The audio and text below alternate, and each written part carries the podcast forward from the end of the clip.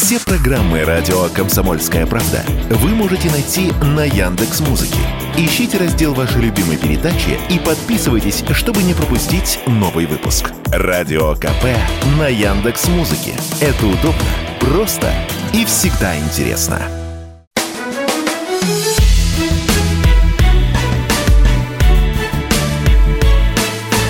Бофт знает. Всем привет. Я Дмитрий Делинский. Это программа «Бофт знает». В связи с этим, собственно, мой собеседник, историк, журналист, политолог Георгий Бофт. Георгий Георгиевич, здравствуйте. Здравствуйте. Я, воспользуюсь служебным положением, призову подписываться на одноименный канал, который так и называется в честь этой передачи, надо сказать. Георгий Бофт знает. Да, Бофт знает. И э, прямо сейчас нас не только слышно, но еще и видно в трансляции в группе «Комсомольская правда» во ВКонтакте. Так, и по поводу э, зерновой сделки. Срок действия истек. Россия выдвинула требования по э, соблюдению условий этой зерновой сделки, того, собственно, на чем договорились тогда, когда договорились в первый раз. И поскольку условия не выполнены, эм, сворачивается морской гуманитарный коридор через э, Черное море, и северо-западная часть Черного моря объявляется зоной опасности для судоходства. Я все правильно понимаю? Мы можем топить чужие корабли? Я не думаю, что мы будем это делать. А, я думаю, что эта угроза, она а, произнесена ну, для того, чтобы прежде всего повысить э, ставки в этой игре, она непростая, а, и посмотреть, какая будет реакция контрагентов. Топить корабли судо...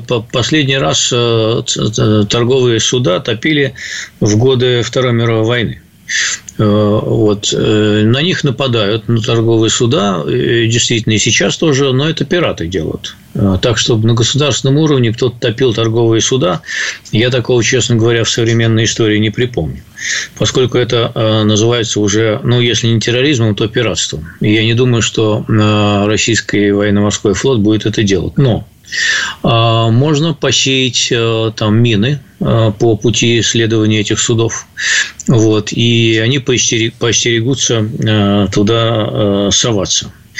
Э, сделана э, угроза еще и для того, чтобы страховые компании, э, соответственно, свернули программу страхования судов, которые будут плавать в тех местах под предлогом того, что, дескать, вот опасность. Ну и потом будут говорить, что русские, они, от них всего можно ждать, там, что им в голову взбредет, непонятно, страховать мы вас не будем. На это вот расчет. И действительно, я уже видел сообщение, что крупные страховые компании отказываются страховать суда, которые собираются в этот район. Ну, слушайте, До я тоже, выяснения... Эм, Георгий Юрьевич, я видел сообщение о том, что некоторые перевозчики готовы участвовать в продолжении, ну, типа зерновой сделки, только без участия России. Эм, значит, Украина договаривается с Турцией о том, чтобы продолжать возить зерно эм, э, э, с помощью каких-то перевозчиков, которые готовы плавать, несмотря ни на что, на свой страх и риск. Это... Да, одно другому не мешает. Одни сворачивают, другие выражают готовность. Но вот когда они эту готовность реализуют, э, тогда уже можно будет смотреть. Потому что там есть разные планы. Украина действительно обращается к Турции с просьбой э, конвоировать суда. Пока турки ответа не дали, я видел, э, мелькали в телеграм-каналах сообщения со ссылкой на Bloomberg о том, что, дескать, турки отказались это сделать. Но в самом Блумберге я такого отказа не нашел. Поэтому, может быть, это и правда. И в этом случае, наверное, Эрдоган все-таки ждет э, возможности поговорить с Путиным и о чем-то договориться. Он не исключает, наверное, такую опцию для себя еще. Другой вариант – это э, с помощью, скажем, э, румынских кораблей или еще каких-нибудь конвоировать в румынских территориальных водах эти суда, минуя прежние коридоры, идти там, так сказать, в другом направлении. Не очень понятно, в каком, потому что проливы все равно одни, черноморские. Вот. А, и э, третий вариант – это все-таки туда не лезть а, опасаясь э, безумства русских моряков вот, военных. А, но в данном случае я думаю, что прежде всего удар-то будет наноситься, и вот это уже подтверждается, российская армия будет наносить по портовым сооружениям. Так, собственно, уже наносит. Одесса... Нас, да, уже наносит, да, уже наносит тем, чтобы лишить возможности, собственно, отгружать само зерно. А. Я думаю, что в ближайшее время такая тактика будет предпринята. Погодите, кто, и, кто-то уже написал э, где-то, вот, что ну, 60... Еще, еще да, да, еще конечно. вот угу. что Мария Захарова буквально вчера заявила о том, что Россия дает три месяца на том, чтобы выполнить ее условия. Что-то мне показался этот срок какой-то большой. Он предполагает э, некую так сказать, довольно затянувшуюся паузу. То есть, видимо, в течение трех месяцев российские войска будут долбать по портам, вот, э, ждать, пока какое-нибудь судно подорвется на мине, или еще что-нибудь, не знаю, какая там тактика, но в то, что вот прям вот прямой наводкой будут бить по торговым судам, в это я, честно говоря, не верю. Это какой-то уже, так сказать, край. Так, Георгий Георгиевич, главный ключевой вопрос, а, который мучил, ну, в общем, многих моих знакомых, не имеющих отношения к средствам массовой информации. А, есть какая-то зерновая сделка. Значит, страны там о чем-то договорились, в том числе противоборствующие страны, а, Россия, Украина, гуманитарный коридор. Нам-то что с этого? Ну, то есть вот в буквальном смысле слов. А мы ходим в магазин, мы покупаем продукты, вот, в том числе продукты, выращенные на юге нашей страны. И мы видим, как растут цены на эти продукты. Нам говорят из телевизора, цены растут во всем мире. Поэтому не удивляйтесь тому, что цены у нас растут. Отличный вопрос, потому что я вам даже больше скажу, я видел э, и слышал, э, так сказать, вопросы такие риторические. Вот, дескать, там э, наш лидер объявил о том, что мы бесплатно будем поставлять зерно в Африку. Угу. А может, и не только в Африку, вопрошают некоторые наивные люди, может, и вот прям не вывозить, а прям сюда, а, тоже бесплатно. А, хороший вопрос, да. Почему в Африку можно а, бесплатно, а нам сюда бесплатно нельзя? А, действительно. А, я не знаю, почему сюда нельзя увеличить поставки на внутренний рынок. Наверное, потому что этот внутренний рынок не может переварить столько зерна. Все-таки хлеб – это не такой товар, который начинают меньше потреблять если там цена вырастет на 10 или 2, даже 15 процентов. Э, в этом смысле это называется неэластичный товар. Он не, э, так сказать, потребление здесь не падает автоматически вслед за повышением цены, потому что без хлеба ты никуда не денешься. Потребляет животноводство много зерна – вот. Но для этого, опять же, нужно некоторое количество э, голов э, того же крупного рогатого скота или птицы, например, которые все это скармливать. Вот. Э, оно не бесконечно, а у нас поголовье крупного рогатого скота, насколько я помню, не растет. Теперь что нам с этого?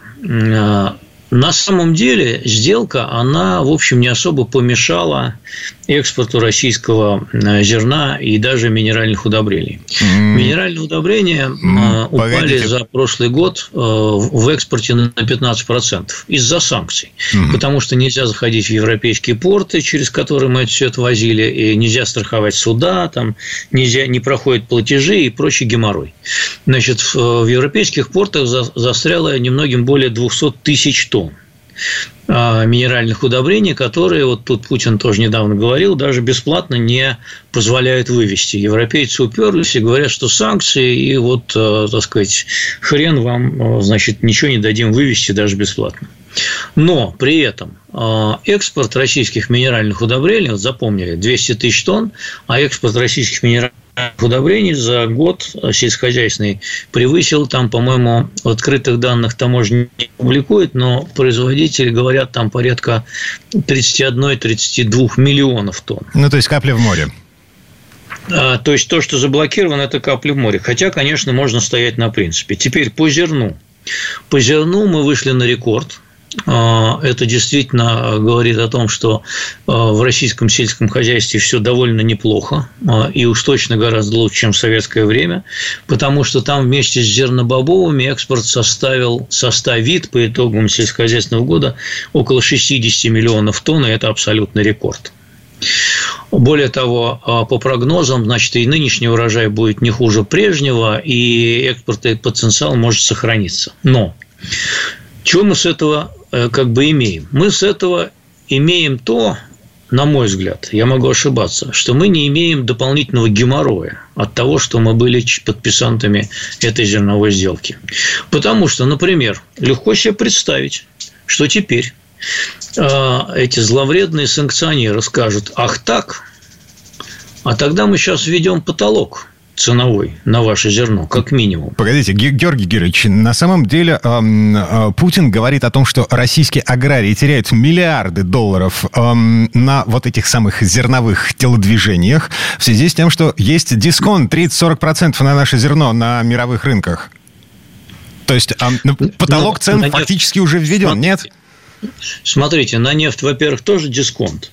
Во-вторых, все-таки он говорил не миллиарды, а миллиард. Один миллиард и там сами производители говорят 1 миллиард, Путин сказал 1 миллиард и 6 и 600 миллионов. Угу. Но это не 30% потерь, а потому что, насколько я помню цифры, выручили мы за зерно порядка 28 миллиардов долларов. Так что 1 миллиард – это не треть. Это меньше. Это, во-первых. Во-вторых, Ой, а, слушайте, Георгий что Георгиевич, такое дисконт? Да, Не давайте вы... Что такое дисконт? Откуда Мы считать? прервемся что... вот прямо сейчас, потому что, ну, Давай. извините, реклама на нас наступает. Эм, Георгий Бофт, э, историк, журналист, политолог. Я Дмитрий Делинский. Пауза будет короткой.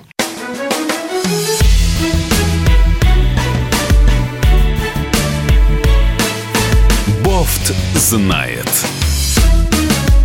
А мы вернулись. Я Дмитрий Делинский, Георгий Бофт, историк, политолог и журналист. Мы в предыдущей четверти часа остановились на вопросе, что такое дисконт. Что такое вот те самые 30-40% эм, дисконта на наше зерно на мировых рынках, о которых говорит в том числе Владимир Путин. А, да, и телеграм-канал Бог знает, надо подписываться. Mm-hmm. Смотрите, сейчас э, цены на зерно вернулись, э, и вообще на продовольствие, они вернулись к январю 2022 года то есть до начала военных действий. А, летом прошлого года, когда а, западные СМИ нагнетали панику, что русские заморят весь мир голодом, а, а спекулянты разгоняли под эту волну фьючерсы зерновые, цены на зерно подскочили на где-то 25-30% как раз. А сейчас они вернулись обратно. Если это считать дисконтом, то, ну, дисконт, да. А за счет зерновой сделки цены, в том числе за счет зерновой сделки, но в том числе и за счет того, что спекуляции биржевые прекратились, а также вследствие того, что центробанки ведущих стран мира ужесточают денежно-кредитную политику они борются с инфляцией. Под этими тремя факторами а, цены на продовольствие пошли в мире вниз везде. И они как раз снизились а, на те самые 30%. А российские аграрии получили за счет экспорта порядка 28 миллиардов долларов. А, они потеряли денег, Действительно, а, там, может быть, миллиард с чем-то, действительно.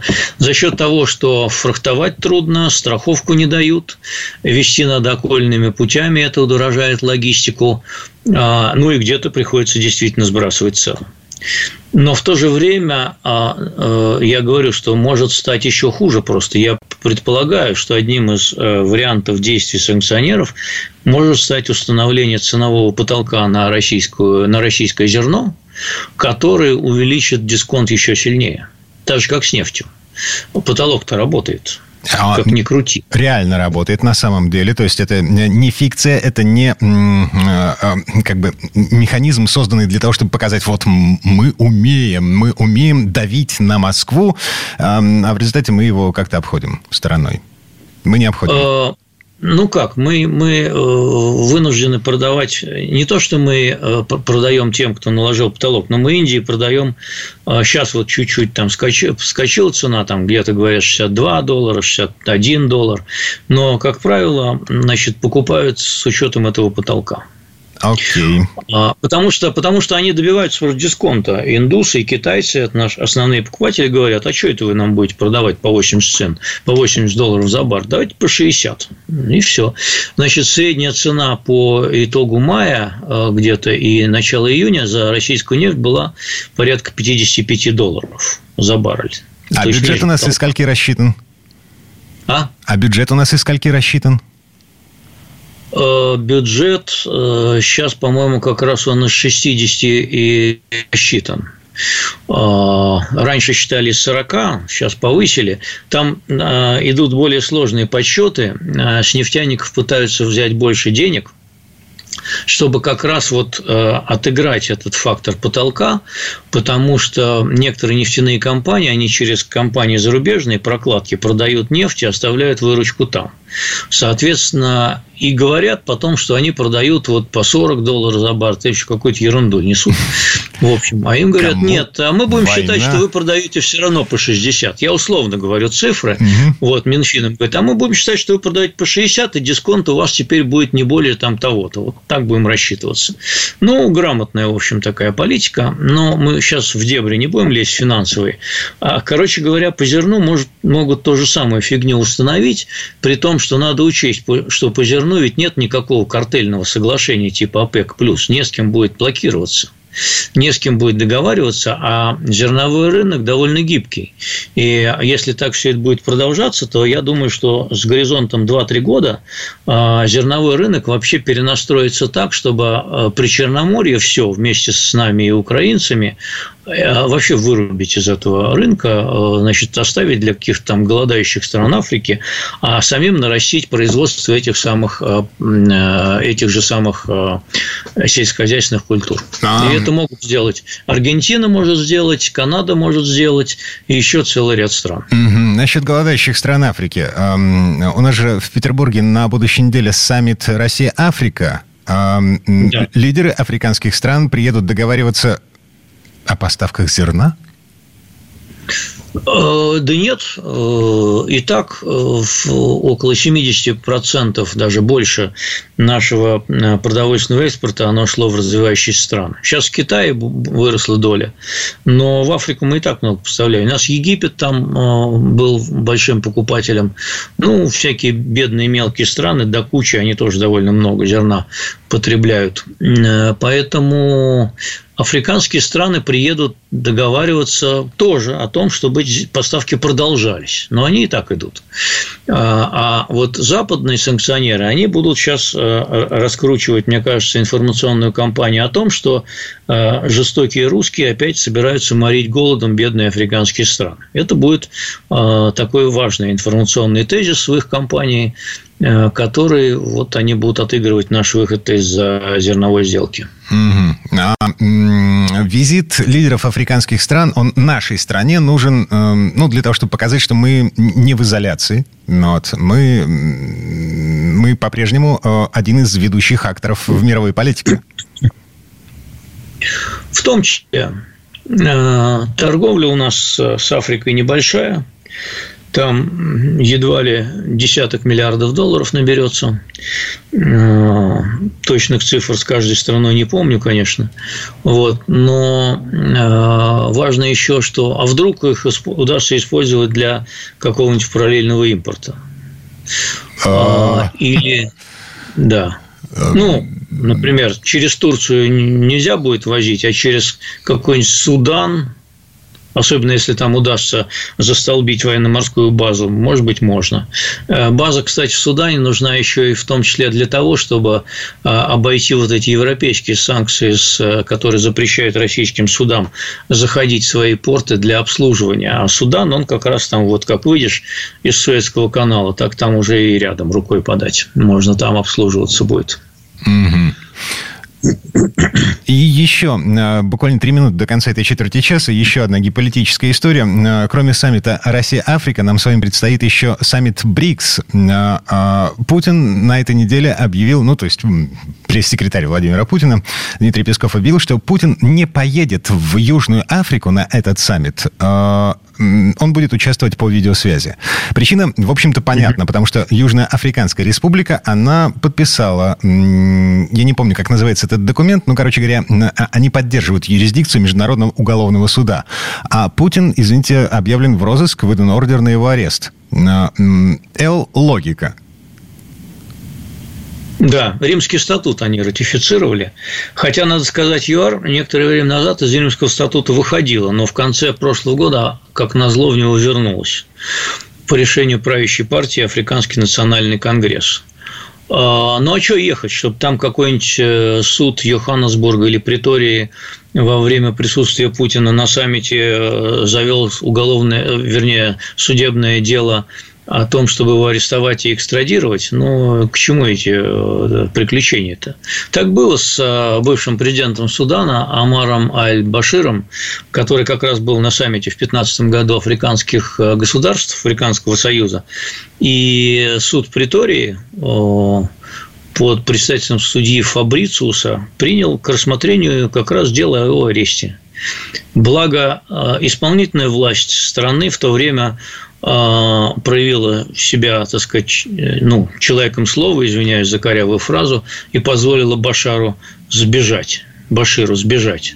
Но это же довольно унизительно. Зачем эти все так сказать, приключений на свою голову-то. Поэтому решение абсолютно рациональное. Угу. Жалко только, что о нем первым объявил офис президента ЮАР, а не э, российский э, пресс-секретарь, э, потому что странно узнавать первыми из уст президента Сирила Рамафосы о том, что будет делать твой президент в августе.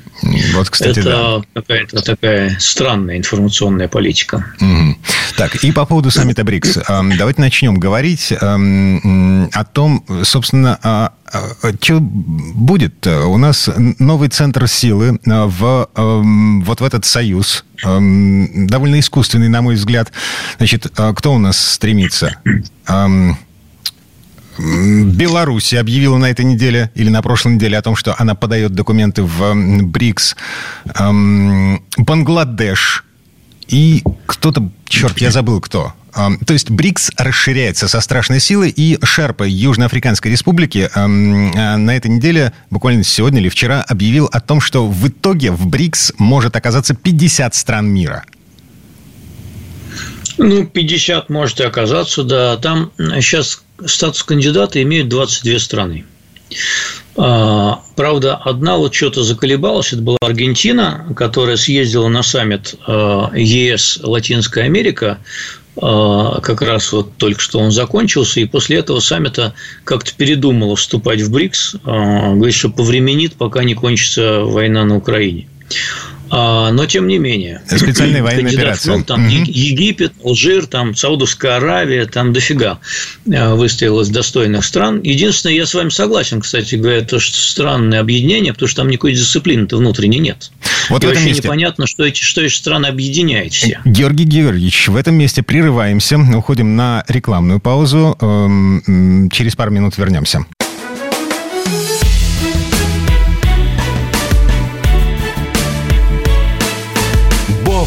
Знает. А мы вернулись. Я Дмитрий Делинский, э, Георгий Бофт, историк, политолог, журналист. Мы продолжаем тему, начатую в предыдущей четверти часа. Что такое БРИКС? Бразилия, Индия, Россия, Китай и Южная Африка. Это страны, которые участвовали в создании этой, э, этой структуры международной. А Южная Африка, да, кстати, присоединилась чуть позже потом. И сейчас вот этот союз пытаются расширить. Зачем? Это реально новый центр силы или, или что? Зачем это все происходит? Прежде всего, Китай хочет расширить э, свою зону влияния, делая первый шаг, имея в виду какие-то, наверное, вторые шаги тоже, э, в частности, по расширению применения китайской валюты национальной. Кстати, индусы уже выступили против этого. Ну, Индия – традиционный геополитический конкурент Китая. Я думаю, что Китай имеет в виду, прежде всего, расширение своего э, экономического и политического влияния. У нас часто пытаются представить БРИКС как своего рода такой антизапад. Ага. Пока, пока это не подтверждается. А, пока это не подтверждается, хотя, наверное, это совпадает отчасти с китайским видением этой организации. Но ей не хватает дисциплины. Это если есть там 30 э, стран не могут договориться между собой, что им делать, да, и там э, правила консенсуса блокируют многие решения, то в БРИКС э, еще хуже, потому что у ЕС хотя бы есть какая-то единая ценностная платформа европейская культура, цивилизация, э, общее, так сказать, понятие о рынке, о том, что такое хорошо и что такое плохо в экономике и политике, более-менее общие. А тут, ну, как, э, слишком разные страны. Могут ли они вообще быть приведены к какой-то единой дисциплине? Или вот смотрите, образовали сравнительно недавно новый банк развития, который должен был выступить в роли такого инвестбанка для БРИКС. Что он сделал после начала СВО? Он сказал, что он сворачивает все проекты в России. Ну и что? Слушайте, а валюта у Единой Европы есть евро.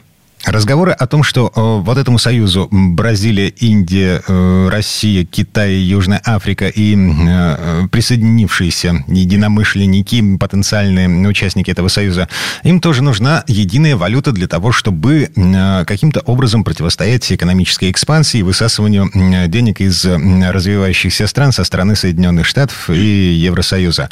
Потенциально. Вот эта единая валюта, она возможна? Вообще идея сама по себе не так уж э, дурна. И э, мне кажется, что э, даже вот на первое время тот же юань мог бы выступить в роли единой валюты. Правда, индусы против, я еще раз говорю. Вот. Другой вариант, который у нас недавно озвучивали, это чтобы эта единая валюта была обеспечена золотыми запасами стран-участниц но уже подсчитали, что этих золотых запасов стран-участниц, их э, и то, если они все это сдадут куда-то из своих э, резервов значит, в какой-то центральный банк, БРИКС, которого пока нет, а, то наберется на 300 миллиардов долларов. Э, всего. Что, в общем, no, no. Всего, всего, да. Это немного.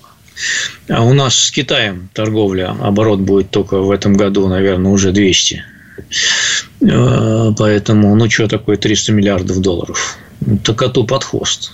Пока не просматривается механизм, поэтому идти в этом направлении, наверное, надо, э, вот, э, пытаясь избавиться от доллара, но пока от него избавиться не удастся во взаимоотношениях экономических даже между странами, э, входящими в этот самый БРИКС? Потому что, допустим, расчеты за нефть у нас с Индией, а они в рупиях, с Китаем мы рассчитываемся в юанях, точнее, они с нами.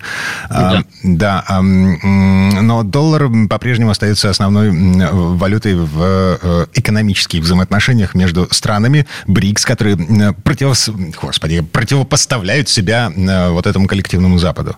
Я правильно ну, понимаю? Ну, да, да, остается, остается доллар. Вот Бразилия тут Давича тоже сказала, что она уходит от доллара, а, но недалеко отошла, потому что на втором месте, значит, после доллара стал юань, действительно. А, ну, как на втором месте? Это за счет вытеснения евро.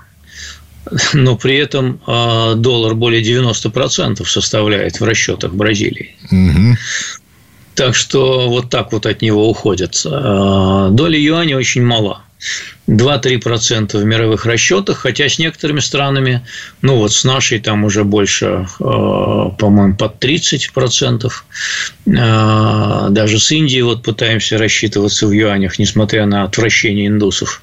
С Индией, кстати, не только в рупиях идут расчеты, там кое-что и в долларах идет, но с трудом в дирхамах э, Арабских Эмиратов и так далее. Слушайте, а, а поэтому от доллара пока уйти не удастся. Я не настоящий сварщик, в том смысле, что я только видел заголовки и не вчитывался, и, соответственно, не понимаю, на самом деле это так или нет. Индийские рупии мы полученные за нефть, газ, за что угодно. Индийские рупии мы можем потратить только в Индии. Так это? Да, мы можем потратить их только в Индии или с разрешения индийских э, регуляторов их во что-то конвертировать, но они не разрешают. В принципе, их даже в Индии можно потратить с каким-то умом, например, а, прикупить там каких-нибудь курортов или курортных э, мощностей, или, например, купить там какие-нибудь НПЗ, там же есть вот НПЗ Роснефть купила в свое время. Вот, а эти НПЗ уже, значит, чтобы они перерабатывали российскую нефть и поставляли ее э, продукты нефтепереработки куда-то за свободно конвертируемую валюту. Там, наверное, можно такие схемы провернуть, но индийские власти не очень хотят пока идти нам навстречу. А самое главное, что не было бы проблем с этими индийскими рупиями, если бы у нас был товарооборот с Индией более-менее сбалансирован. Индия, например, активно использует рупии в расчетах с Индонезией, или с Бангладеш, или с, с Шри-Ланкой, куда она много экспортирует сама. А к нам индусы не хотят экспортировать того, чего мы хотим. Mm. Чего мы хотим? Мы хотим электронику, мы хотим запчасти к, авиас, э, к самолетам, мы хотим, значит, то, что санкционка. А они говорят, нет, ну, не, будем экспортировать вам санкционку. Вот кофе можете купить, там э, ткани какие-нибудь и прочую ерунду, бусы какие-нибудь можете купить за, за рупии, значит, там сапфиры. Э, мы говорим, что нам не надо столько сапфиров, бус и кофе. Мы столько не выпьем. А, вот такие у нас друзья по союзу БРИКС. А, саммит, напомню, через месяц в Южноафриканской Республике. И там будут обсуждать вступление в эту организацию еще нескольких стран. Но давайте все-таки вернемся к влиянию доллара на мировую экономику. А, я тут почитал отчет Международного валютного фонда вот, из которого я лично, не специалист, делаю такой вывод. США продолжают высасывать кровь из мировой экономики, причем со страшной силой. В этом отчете МВФ говорится, что а, укрепление эффективного курса доллара по отношению к валютам других стран во всем мире в прошлом году составило 8%. При этом укрепление курса доллара на 10% в год ведет к снижению ВВП развивающихся стран на следующий год почти на 2%. Напрямую. То есть это такой прямой долларопровод в американскую экономику. Да, да, они ловко устроились в этом плане, конечно. А, как говорится, молодцы. А, ведь еще надо добавить, что а, увеличение курса доллара, оно ведет к тому, что э, долговое бремя тех же развивающих стран становится еще более обременительным, потому что это все в долларах выражено. А, и обслуживать эти долги еще тяжелее становится. А сейчас вот э, ФРС, она взяла курс на повышение ставки постепенное для борьбы с инфляцией, и, стало быть, удар еще будет сильнее. Я думаю, что доллар может повыситься и по отношению к евро в ближайшие месяцы в том числе. А, ну, посмотрим. Так что тут, э, ну и нам это тоже, в общем, не очень хорошо а, и не очень приятно. Но, слушайте, если э, ситуация выглядит так, если это очевидно, вот даже, ну вот такому э, не специалисту, как я, а вот эти развивающиеся страны, о которых мы говорим последние 15 минут, в том числе страны БРИКС, а они что, им это удобно, выгодно? Вот, вот такое а сложившееся положение вещей. Куда? Одеваться куда? Если бы Китай была свободно конвертируемая валюта, ну, все бы бросились, допустим, в китайскую, в китайский юань. Если бы рупии были, то в рупии. Но они не конвертируемые валюты. Ну, Китай ограниченно конвертируем, а рупия нет. Вот. Э, деваться нет, нет альтернативы доллару, нет реальной альтернативы. Это удобно, а, это, а, так сказать, налаженные процессы, это универсальная валюта для всего мира, для расчетов э, всего мира, и ничего такого близкого нет. Евро имеет долю в международных расчетах торговых не более там, 20% на самом деле. А на доллар приходится более 70%. Ну, сейчас, может быть, чуть поменьше чем 70. Но вот доля его упала за последние 30 лет, может, процентов на 5, на 6, на 7, не больше. А другие валюты не могут пока конкурировать с долларом. Прежде всего потому, что крепость доллара, она подтверждена, во-первых, американской мощью экономической, во-вторых, военной, и в-третьих, э, в-третьих, э, общецивилизационной, ну, скажем так, технологической. А, это инновации, это экономика, ну, это самые сильные вооруженные силы, конечно, в мире, которые могут доллар в случае чего поддержать, где надо. Вот в этом месте давайте мы прервемся. Э, Георгий Бофт на связи. Э, подписывайтесь, кстати, на телеграм-канал Бофт знает.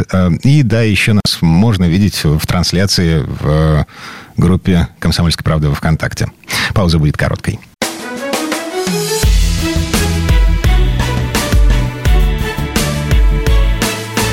Бофт знает.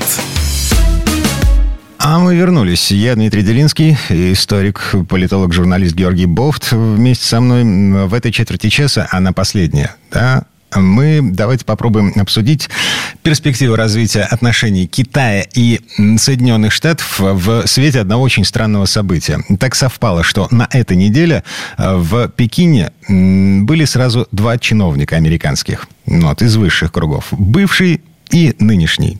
Причем бывший столетний уже бывший госсекретарь США Генри Киссинджер он удостоился аудиенции у товарища Си, председателя КНР Си Цзиньпиня. А посол США по вопросам экологии... Эм, как же его зовут-то, черт возьми? Джон, Джон Керри. Керри. Да, да, да, да, да. Вот бывший, кстати, кандидат в президент Соединенных Штатов Америки. Он не удостоился э, аудиенции у товарища Си. О чем это говорит? Я бы на месте товарища Си поступил бы ровно так же все-таки Генри, Генри Киссинджер – это живая история. И надо сказать, что именно Киссинджер в свое время готовил исторический визит Никсона в Китай в 1972 году, э, если я не ошибаюсь, который, собственно, положил начало э, нынешним отношениям, э, начало признанию Китая, а потом развитию экономических отношений и вот нынешним колоссальным торговым отношениям товарооборот превышает там 700 миллиардов долларов в год с огромным профицитом в пользу Китая. Поэтому, конечно, такого уважаемого человека почему бы и не принять. Кстати, и Путин тоже принимал Киссинджера раньше. Жалко, что он сейчас не приедет, мог что-нибудь умного посоветовать. А а Джон Керри, ну, кто такой Джон Керри? Э, Джон Керри всего лишь посланник, спецпосланник по вопросам экологии, при том, что по вопросам экологии американцы, они продавливают вот эту тему, потому что видят в этом один из каналов э, возможного все-таки потепления отношений с Китаем, как наиболее безобидный канал такой.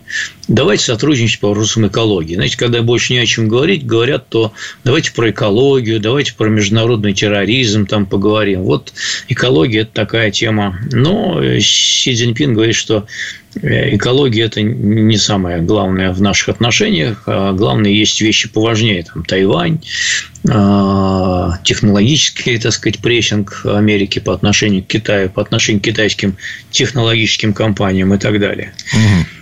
А, ну, а, Елен, а Елен тоже приехала вслед за Блинкином. Блинкин был недавно. Елен приехал тоже, пытаясь налаживать какие-то вот отношения. И американцы пытаются совместить, э, на мой взгляд, пока не очень совместимые вещи. Они, с одной стороны, хотят продолжать прессинг Китая в высокотехнологичных областях, ограничивая их в чипах, в технологиях производства чипов современных, а прессуя их компании, там, выгоняя их с бирж э, публичных э, и с другой стороны говорят, что давайте там торговать. Ну, а, как-то пока при этом обе стороны заинтересованы в том, чтобы отношения сохранялись. Потому что я говорю, огромный товарооборот. И Китай очень сильно зависит. Он экспортирует в Америку там больше, чем на 450, по-моему, миллиардов долларов экспорта. Куда их деть-то? Мы столько не купим, никто, никто столько не купит вообще. А американцы тоже, они... Э, интересно, что американцы, Америка выступает по отношению к Китаю как сырьевой придаток. Вы же знаете, что главная статья экспорта Америки в Китай? Вы Нет. не поверите. Что? Соя. Oh. Соя. Вот. А дальше, а дальше идут там, между прочим, нефть и газ.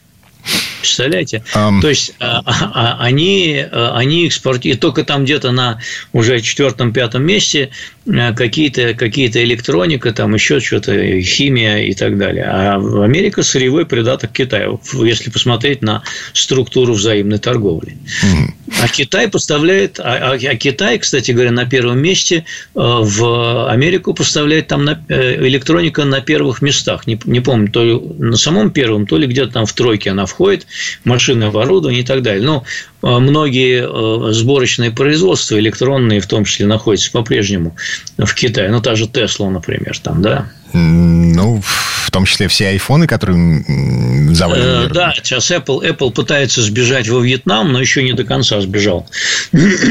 Кое-что остается в Китае. Так, ну и вот цитата из товарища Си. «Эм, Китай и США снова находятся на перепутье, не зная, по какому пути пойти. Сторонам следует снова начать э, делать выбор. Китай и США точно могут достичь совместных успехов процветания в будущем. Главное следовать принципам взаимного уважения, мирного сосуществования и взаимовыгодного сотрудничества. Конец цитаты. А, товарищ Си по итогам а, встречи с а, Генри Киссинджером. И смотрите, как все странно выглядит. 50 лет назад в Китай приехали американцы договариваться. Сейчас, в 2023 году, в Китай снова приезжают американцы договариваться. Но ну, как-то вот Соединенные Штаты в, этой, в этом процессе не выглядят сверхдержавой. И да, и нет. А, они сверхдержавы выглядят прежде всего в технологическом плане. Ну, в военном, да, но в данном случае не, нет, нет вопрос главный. В технологическом плане, потому что Китаю по-прежнему очень интересны американские технологии, от которых их старик Байден хочет от, отрезать. А, и э, вводят всяческие эмбарго там, и санкции против китайских высокотехнологичных компаний, пытаются ограничить их доступ к высоким технологиям и так далее. А, тем не менее, а, вот вы прокинули мостик 50 лет. Один из мотивов, не главный, но один из мотивов ровно тот же. А, Никсон налаживал отношения с Китаем в пику Советскому Союзу. Сейчас американцы хотят тоже расколоть намечающийся тандем между Москвой и Пекином. А, и хотят понудить э, Пекин больше соблюдать антироссийские санкции. Не знаю, как бы предлагается ли там размен, мы вам немножко больше дадим доступа к технологиям, если вы немножко больше будете прессовать русских, но примерно, в общем, в упрощенном виде вопрос так и стоит, я думаю. Все это, в общем, довольно печально. А, по крайней мере, на мой дилетантский взгляд, потому что китайцы с американцами, они э, им в общем, есть что делить. Вот эти самые э, сотни миллиардов рублей э, товара оборота, о, господи, каких рублей, долларов, конечно же, вот, против, э, какой у нас товарооборот с Китаем даже сейчас – ну, в прошлом году мы достигли там 190 миллиардов, это довольно приличный товарооборот. Скачок был очень большой, за счет, кстати, в основном увеличения нашего экспорта в Китай. Но импорт из Китая тоже вырос заметно. А, в этом году вроде бы преодолеем даже уже 200 миллиардов, но это не 750 и не 800, как у а, Китая с Америкой и с Евросоюзом. Ну и чью сторону выберет Вашингтон? О, господи, Пекин в этой истории? Тут не так все просто, тут не все сводится к деньгам, а, у Китая особенно. Он умеет думать стратегически, и я думаю, что стратегически он не заинтересован, чтобы Россию разгромили в данном конфликте. Я имею в виду экономическую войну, а, санкционную тоже.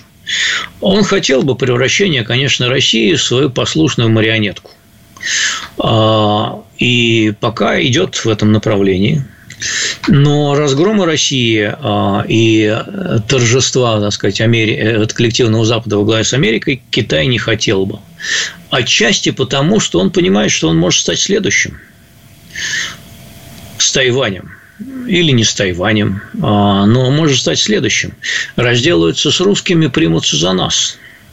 А, такие соображения, я думаю, тоже имеются. Угу. Но мы помним шутку месячной давности, по-моему, на, насчет того, что э, американцы э, обещают Тайваню, типа, о, мы вам поможем, мы вооружим вас, мы поставим самые современные системы вооружения, как мы это сделали на Украину. Тайвань такой, о, не-не-не, нет, не надо.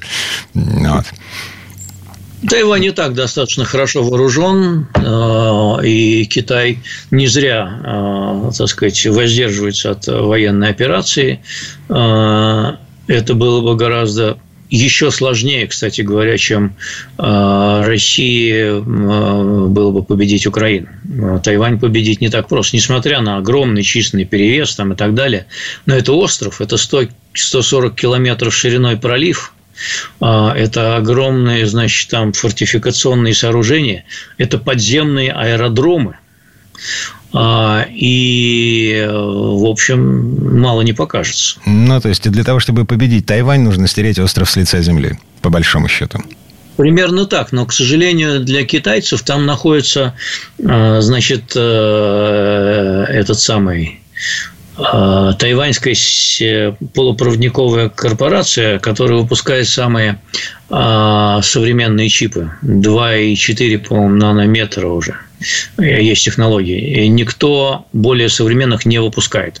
И вот это TSCM, сокращенно они называются, они сказали, что у нас, в принципе, все готово к тому, что если будет китайское вторжение, то мы все взорвем, чертовой матери, и вам ничего не достанется. Угу. Ну и вообще, китайско-тайваньская война, это будет такой колоссальный удар по мировой экономике, что э, военный конфликт на Украине покажется просто детской шалостью на лужайке.